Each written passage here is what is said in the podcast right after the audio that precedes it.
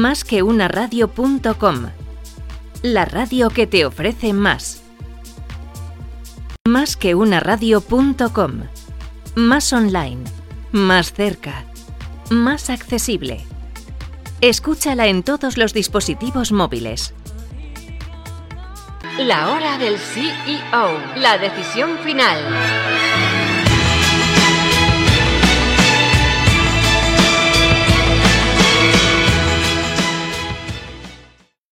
She clack clack, boom she clack clack, boom she clack clack, boom she clack clack, boom she clack clack, boom she clack clack, boom she clack clack, boom she clack clack. What is this all about?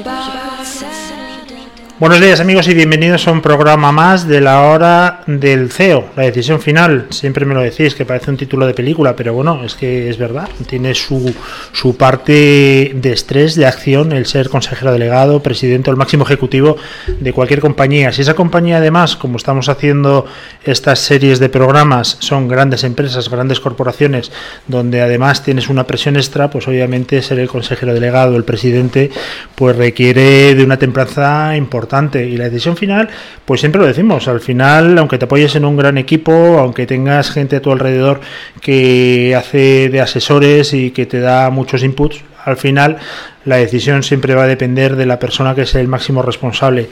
Algunas veces consensuado, otras no tanto, pero al final la decisión final siempre correrá a cargo del consejero delegado. En este caso tenemos a Luis de Carlos, eh, que es eh, socio presidente de Uría Menéndez, que yo mm, se lo comentaba el otro día a una persona que también está aquí en el estudio, a Dionisio, le decía, yo es que a mí nombrar ya abogados y de la categoría de Uría Menéndez a mí ya me pone muy nervioso. ¿Qué tal, Luis? ¿Cómo estás? Muy buenos días, Luis. Encantado. Muchas gracias. Nada, gracias a ti por, por venir y aceptar la invitación. La verdad que es un auténtico placer y, y lo que te comentaba antes, a más prestigio, mejor empresa pues siempre mejor directivo. Es que es una regla que no suele fallar. Eh, Luis, no puedo decir el currículum que tienes porque es absolutamente imposible. Lo que he decidido es eh, dar cuatro pinceladas, ¿vale? Eh, eres doctor en Derecho por ICADE. obviamente licenciado, como no puede ser de otra manera, pues si no doctor no puede ser. Efectivamente. Y también en, economía, ¿no? En económicas, un año más tarde de, de, la licenciatura. Obviamente entrar en la Universidad Pontificia de Comillas, ya te da un sello, ¿no? Un sello de que eres una persona que por lo menos los años anteriores ya le has dedicado mucho tiempo a estudiar, no te han regalado absolutamente nada.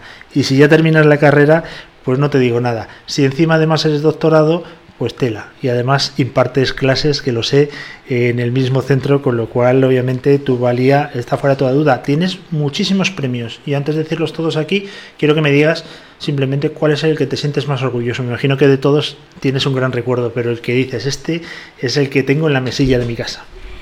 Bueno, en todos ellos son siempre una, satisfacción y una alegría. Eh, bueno, quizá el que me dieron en ICADE por aquello de, ser profeta en tu tierra, pero bueno, eh, a nivel internacional, pues el quizá el de mejor socio director de Europa de, de The Lawyer y algunos otros nacionales, el premio Expansión al mejor abogado, pero bueno, no me gusta presumir especialmente. bueno, pero yo lo tenía que decir porque tienes unos reconocimientos que obviamente pues adornan tu, carrera profesional. Creo que el mejor reconocimiento, y ahí corrígeme si me equivoco, es llegar a ser el presidente ¿no? de Uriah Menéndez. Eh, eso creo que es la culminación al éxito de una carrera. Sin duda, porque es mi casa y, nada más eh, satisfactorio que llegar a presidir el bufete en el que entré en el año 1983 y donde me he desarrollado mi carrera profesional. Por tanto, muy agradecido a mis socios por la confianza que han depositado en mí. Oye, quería preguntar, ayer me fui a correr, que es eh, lo único que me relaja ya en esta vida, y mientras corría, que iba muy tranquilo, pensaba, oye, me estaba pensando en la entrevista de hoy Digo, una persona como Luis, que es eh, doctor, que da clases en ICADE, a lo mejor me puede contestar mejor que nadie.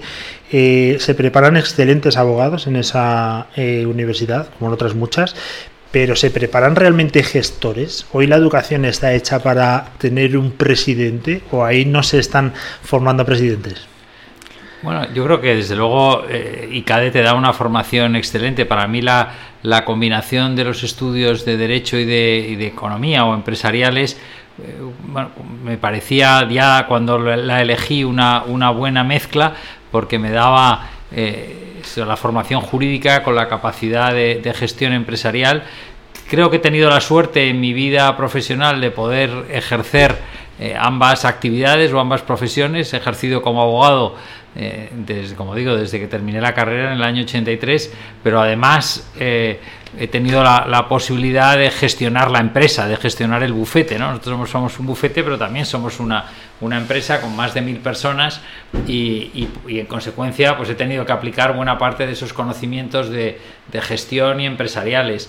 Eh, bueno, yo me considero una persona bastante organizada y, sin duda pues eh, las eh, digamos virtudes personales que uno pueda tener junto con la formación que te dan pues te va preparando en la vida. Y, aunque nadie nace sabiendo, pues con el tiempo y con la experiencia, pues sin duda, eh, eh, digamos, te vas preparando y vas eh, desarrollando cada vez mayores habilidades.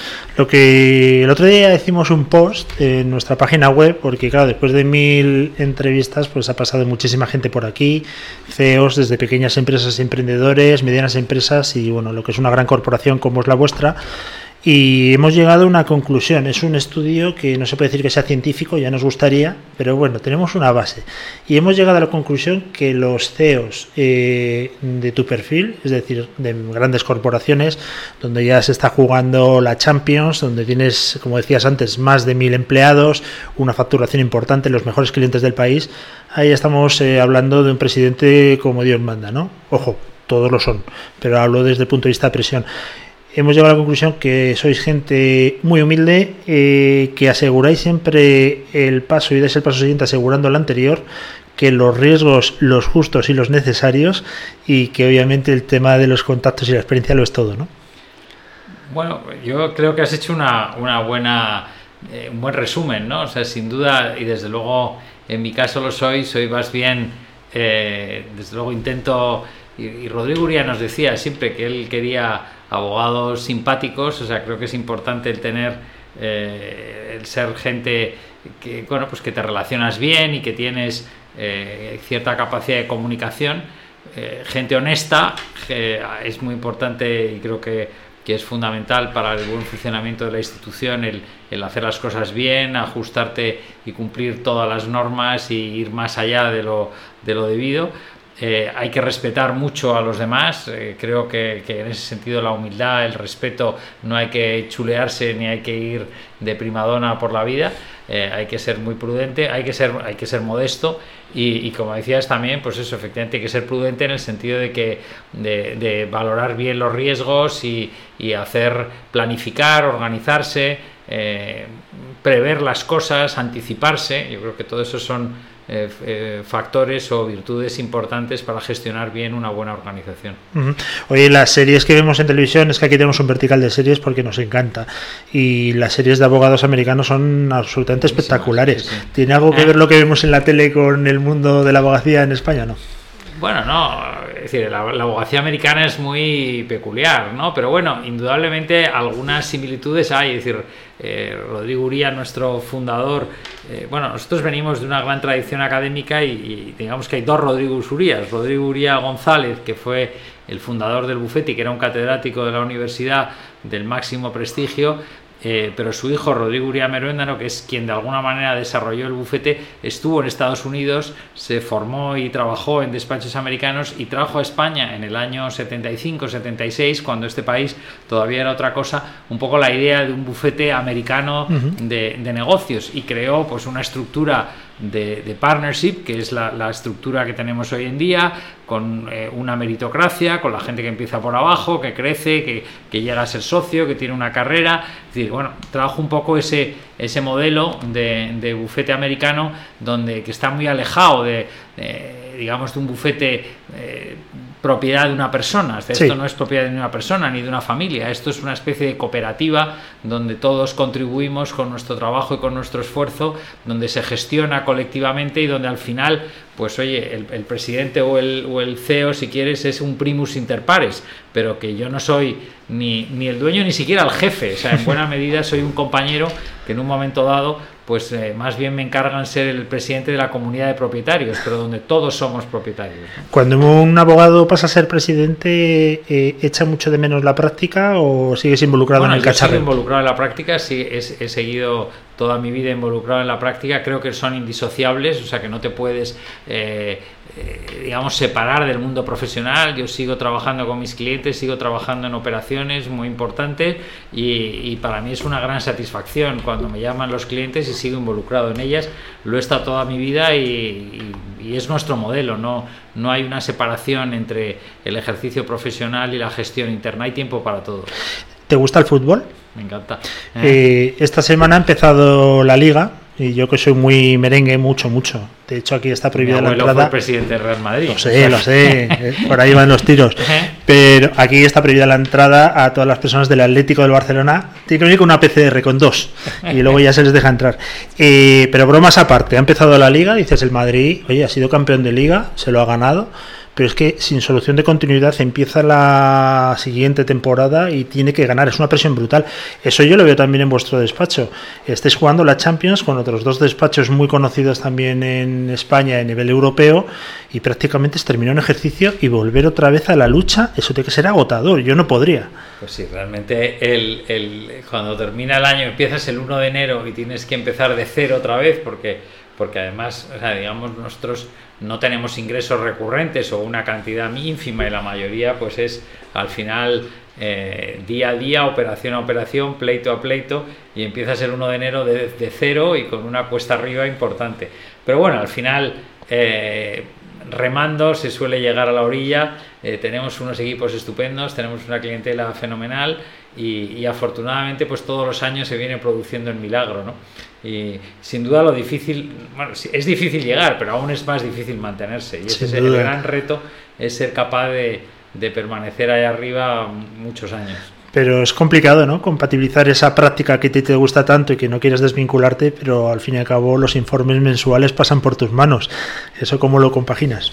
Bueno, yo creo que con, grandes equipos, ¿no? Al final eh, tenemos eh, unos magníficos profesionales, eh, unos abogados excelentes que están organizados en distintas áreas de práctica, con, con diferentes oficinas, directores de oficinas, coordinadores de las áreas, etcétera, y son ellos quienes llevan el peso del ejercicio profesional fundamentalmente, ¿no?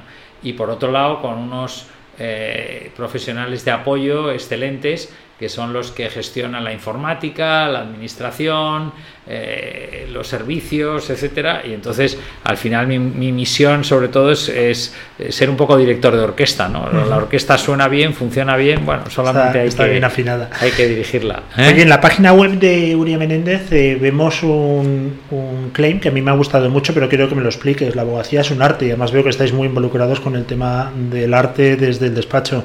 ¿Por qué es un arte la abogacía? Explícamelo. Bueno, eso tiene mucho que ver con nuestra propia historia.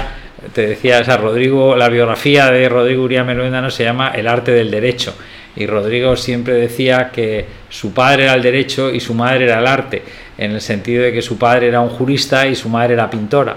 Y él siempre hizo eh, digamos, eh, tuvo esas dos vocaciones y las llevó al máximo. Fue, eh, pues como te digo, el fundador y presidente de nuestro despacho y fue presidente del Museo del Prado y, fue uno de los artífices también de la llegada de la colección Thyssen a España y de otras muchas facetas en el mundo del arte. ¿no? Y, y, aunque y en el despacho hemos procurado seguir esa tradición, tenemos un premio anual que se llama el Premio del Derecho del Arte de Rodrigo Uría, tenemos, publicamos una colección de anuarios de Derecho del Arte, tenemos un departamento de Derecho del Arte, pero bueno, más que, lo que es nuestra práctica profesional ligada al mundo artístico, eh, yo diría que, el arte del derecho es sobre todo la creatividad, eh, la creatividad de nuestros profesionales en buscar soluciones a medida para nuestros clientes, para cuál es eh, su problema, ya sea una transacción, ya sea un pleito, ya sea una cuestión fiscal o laboral, pues el dar la solución adecuada a cada caso, ¿no? sobre todo eso, creatividad. Oye, siguiendo con la analogía y el ejemplo del fútbol, eh, cuando hay un chaval joven que destaca, ahí van ya los grandes a por él desde el minuto uno. Obviamente, para mantenerse en la Champions tienes que tener a los mejores. ¿Cómo hacéis el tema del reclutamiento de los jóvenes talentos y, sobre todo, ya no solamente es que sepan, sino que tendrán unos valores que eso sí que son inamovibles, ¿no? ¿Cuáles son los de Uría?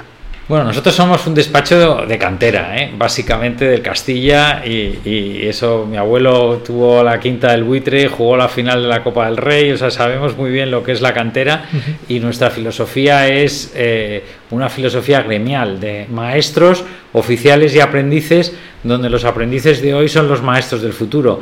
Prácticamente nosotros somos 130 socios y te diría que 120 eh, se han formado en la casa. ¿no? De vez en cuando incorporamos a alguna persona de fuera para completar una práctica o porque surge la oportunidad, pero el 90% de nuestros profesionales son profesionales formados íntegramente y que han desarrollado su carrera en la casa. Eso la gente joven lo sabe. Y, por tanto ese es el, mayor atractivo para, para, seleccionar a los mejores. ¿no? Todos los años recibimos 4.000 solicitudes, eh, de los cuales incorporamos a 100, que, no está mal, incorporar todos los años a 100 jóvenes talentos. Eh, nuestra tasa de aceptación de nuestras ofertas es casi del 100% y la gente sabe que, entrar en URIA es una garantía para su carrera, ¿no? de eh, tanto lo que supone el sello de calidad de, haber sido admitido en Uría Menéndez, lo que te formas en Uría Menéndez, la experiencia que ganas en Uría Menéndez y las posibilidades de carrera dentro y fuera de Uría Menéndez. Y, tampoco, y, bueno, y en general también eh, nuestra gente es muy leal a la casa, es decir, que, tenemos eh, eh, nuestros jóvenes y nuestros abogados, pues en general son gente muy fiel y que hace toda su carrera con nosotros. ¿Y cómo se combina y cómo se trabaja también el, el ego? Porque cuando eres socio, bueno, ya has pasado esa época junior, ya eres un senior. Si sigues en Uría es que eres un crack, obviamente cómo manejar los posibles egos que pueda haber en el vestuario de Uría. Imagínate que llegáis por la mañana, llegáis eh, normal y vais al vestuario y os ponéis el traje chaqueta como si fuese un vestuario deportivo.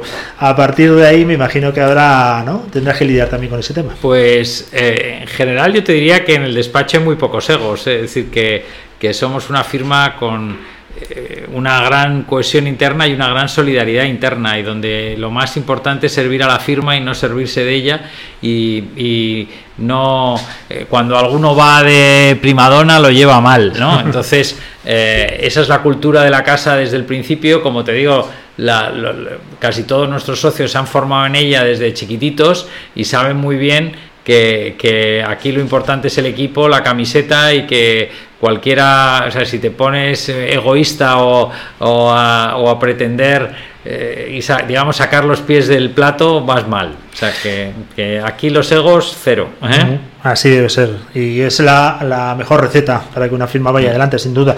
Eh, cuando entraste en 1983 en el despacho, me imagino que no pensabas en llegar a la presidencia, obviamente. Yo creo que eso no se piensa, o a lo mejor sí, no sé, tu caso, ahora me lo cuentas.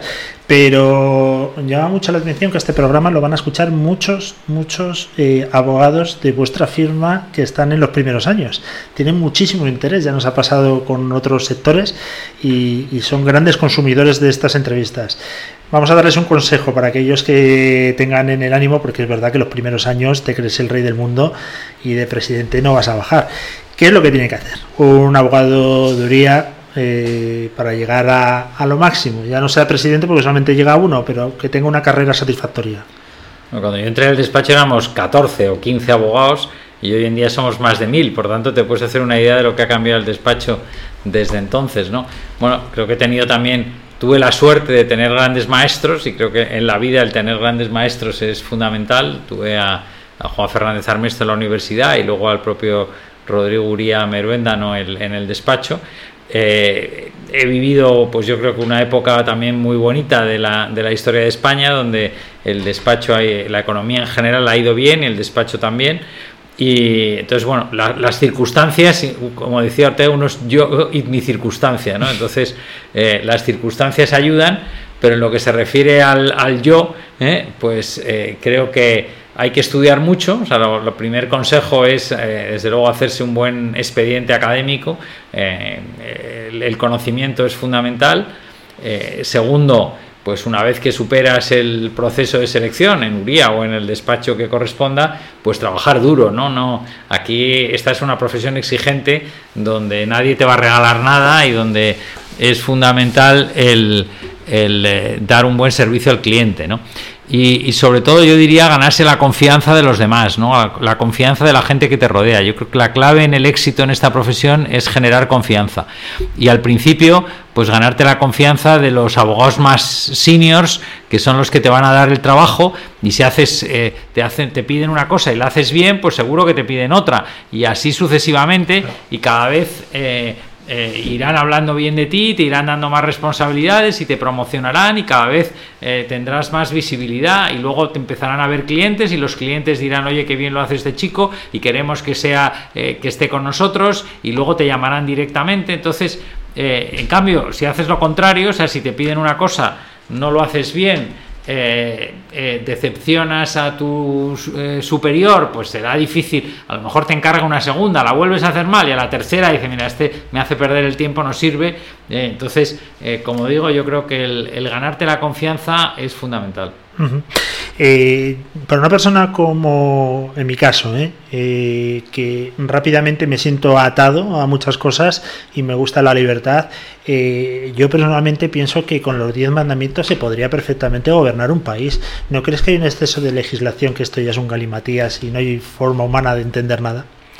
Sí, o sea, sin duda caemos en, un reglamentismo exagerado que prácticamente hace falta una norma y, una norma detallada para cualquier cosa y que, y que cada vez se pierde más lo que eh, sería la interpretación o la aplicación razonable de las normas sin necesidad de, llegar al detalle tan eh, muchas veces tan nimio y que se llega a situaciones absurdas porque contra, contra más eh, reglamentista eres probablemente más contradicciones incurre yo creo que es mucho mejor eh, sería mucho mejor tener menos normas que duraran más en el tiempo que fueran mejor conocidas y luego dejar a a la, aplicación a la sociedad, a los tribunales, etcétera, y, al cuerpo jurisprudencial y no caer tanto en, en una cierta diarrea legislativa. ¿no? ¿Os consultan eh, el Poder Legislativo? Nos consultan, sí, de vez en cuando eh, nos consultan determinadas normas, en otros casos somos nosotros los que en procesos de,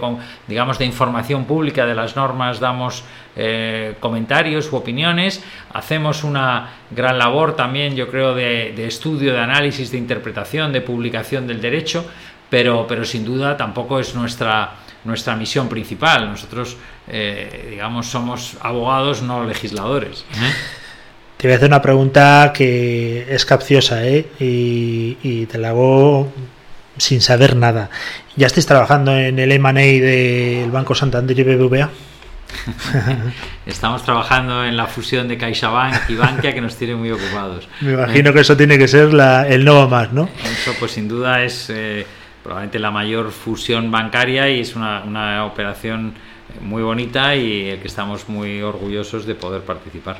Eh, ¿Habéis tenido que poner fuerte y potenciar el departamento de reestructuración, deuda y bueno, pues por la que puede venir, ¿no? Porque el exceso de liquidez y la anestesia ICO pues durará lo que tenga que durar pero hay mucha gente, muchas empresas y grandes empresas que lo van a pasar muy mal, ¿no? ¿Vosotros cómo lo prevéis? Hombre, sin duda los tiempos son difíciles, la situación sanitaria eh, se ha complicado probablemente más de lo que uno podría imaginar y, los efectos económicos son, son importantes. ¿no? Eh, lo que pasa es que también es un poco desigual, no afecta a todos los sectores en la misma medida, hay sectores más afectados que otros y, sectores que requieren y que espero que tengan más apoyo, ¿no? Porque, no sé, todo lo que tiene que ver con el turismo, con la movilidad, etcétera, pues sin duda están más afectados y requieren eh, mayor nivel de apoyos, ¿no? Eh, nosotros siempre hemos tenido una práctica financiera potente y, sin duda durante estos meses pues hemos apoyado todo lo posible en, temas de financiación eh, y de facilitar la liquidez de las, de las compañías. ¿no? Es probable que, que algunas de esas eh, financiaciones necesiten eh, reestructuraciones en el futuro, dependiendo de cómo y cuánto de largo sea esto. y bueno, nos preparamos para ello, pero bueno, es decir, que sin duda el, hay, digamos, mecanismos y hay líneas de financiación y hay fórmulas que espero que puedan evitar que haya eh, digamos una crisis empresarial muy profunda ¿no? o sea espero que como digo que todos estos sectores especialmente afectados y vulnerables pues eh, sean apoyados y puedan superar la situación de crisis que viven sin necesidad de que vivamos eh, una ola de, concursos ¿no? el día que te retires, que está, bueno, pues años luz, no se vislumbra, es una persona insultantemente joven, eh, ¿dónde te gustaría dejar el despacho? ¿Cuáles son tus objetivos, por lo menos, aunque no se los hayas dicho todavía al Consejo de Administración, nos lo cuentas a nosotros? ¿Dónde te gustaría ser recordado como y dónde te gustaría dejar el despacho? Bueno, digo que a mí eh, lo que ya me siento muy orgulloso de, de todo lo que hemos hecho durante estos años, como te digo, desde que desde que empezamos hasta donde, hasta donde estamos. Eh, ahora que vienen o que estamos viviendo tiempos difíciles eh, a nivel general, ¿no?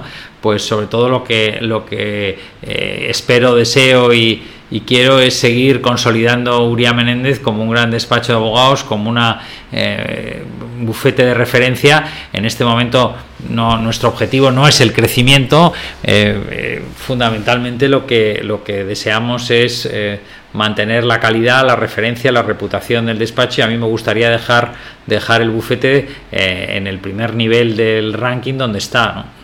Y la última, para terminar, eh, respuesta tipo Twitter, corta, que se lo hago a todos. Esta pregunta cae para todos los CEOs, esto es de examen. Si has estudiado, te la tienes que saber. Eh, ¿Qué es aquello que no te deja dormir desde el punto de vista profesional? cuando llegas a casa todos los días, dejas todos los problemas junto con la llave de coche, me imagino que en la entrada, pero hay uno que te persigue y te sigue hasta la cama el tío. Bueno, yo duermo bastante bien, ¿eh? O sea, que en general eh, suele ser persona tranquila y, y qué es lo que, bueno, pues a mí lo que me perturba más es eh, pues si, si, hacemos algún cometemos algún error o hemos hecho algo que, que, que creo que, que, no está que digamos no es correcto que podríamos haberlo hecho mejor no eh, siempre ese afán por, por hacer las cosas bien por mejorarnos por ser excelente bueno al final pues siempre hay cosas que son mejorables no que, algún error has cometido en el día o, en, o hay alguna cosa que, que te puede preocupar pero pero en general, como te digo, ese afán de superación diaria y ver, eh, hacer el repaso, pensar qué cosas he podido hacer mejor hoy si, y, si he hecho alguna cosa equivocada, pedir disculpas rápidamente y, mejorar al día siguiente. Pero, pero bueno, hacer balance de la jornada y a pensar en el día siguiente. Pues eh, Luis de Carlos Bertrán, eh, presidente de Uribe Menéndez, ha sido un auténtico placer tenerte hoy con nosotros en Más que una radio palabra, no, palabra no, ese es el programa del CFO que me voy rápido, la hora del CEO, la decisión final, muchas veces tomas la última decisión. Sí, más de las que te gustaría. Con, todo, como te decía, eh, nuestro esquema es muy cooperativo y, por tanto nosotros nuestras decisiones son muy consensuadas. O sea, yo rara vez tomo una decisión eh, por mí mismo, sino que normalmente hablo, comento, eh, maduro y, solamente cuando digamos entre, entre los socios tenemos un consenso suficiente sobre la decisión o sobre la línea a seguir es cuando tomamos las pero hay veces que bueno pues al final siempre aunque hayas escuchado a muchos tienes que tomar la, la, la iniciativa o tomar la decisión y siempre te toca, pero bueno, va, va, en la responsabilidad inherente al cargo, o sea, ¿qué le vamos a hacer? Eh? Todos los días hay que tomar muchas decisiones, unas más intrascendentes que otras, pero las más trascendentes en general procuro eh, formar un consenso amplio. Bueno, tienes buen equipo, eso es lo importante, una firma eh, como Uría Menéndez, que estamos hablando de la Champions League, de los despachos, y ha sido para nosotros un auténtico placer, la verdad. Luis, muchísimas gracias. Luis de Carlos Bertrán, presidente, como decíamos, de Uría Menéndez. Eh, os deseamos justicia, porque la suerte es para los mediocres. Eh, vosotros obviamente sois los mejores y siempre vais a estar ahí, buen trabajo, buenos profesionales y os deseamos siempre lo mejor. Muchísimas gracias por estar con nosotros. Muchas gracias por la invitación, un placer y a vuestra disposición. Muchísimas gracias. Y a la gente que nos escucha, recordar que el próximo programa de la hora del CEO nos vamos al mundo subterráneo. Tendremos a la consejera delegada del Metro de Madrid, eh, que no tiene mucho que ver con la abogacía, pero que seguro que también tiene algunos problemas importantes que tiene que lidiar todos los días con ellos. Y bueno, trataremos de conocer el lado más humano de Silvia, de Silvia Roldán. Nada más, nos podéis seguir como siempre en más que una radio.com, en los podcasts, en todas las plataformas de podcast que os podéis imaginar. Aquí siempre decimos, Luis, que quien no nos escucha es porque no quiere, no porque tenga medios, porque nos puede escuchar en todos los sitios, habidos y por haber, hasta en Estados Unidos, que te sorprenderá, pero nuestro segundo país donde más nos escuchas es en Estados Unidos, ¿eh? Ojo, Pues, eh, que enhorabuena, hacer la ¿eh? filial. Os llamaré para esa expansión, ¿eh? sin, sin duda. Un, un fuerte abrazo para toda la gente que nos escucha. Le hablo Luis Vega y volvemos como siempre mañana en horario de 11 de la mañana.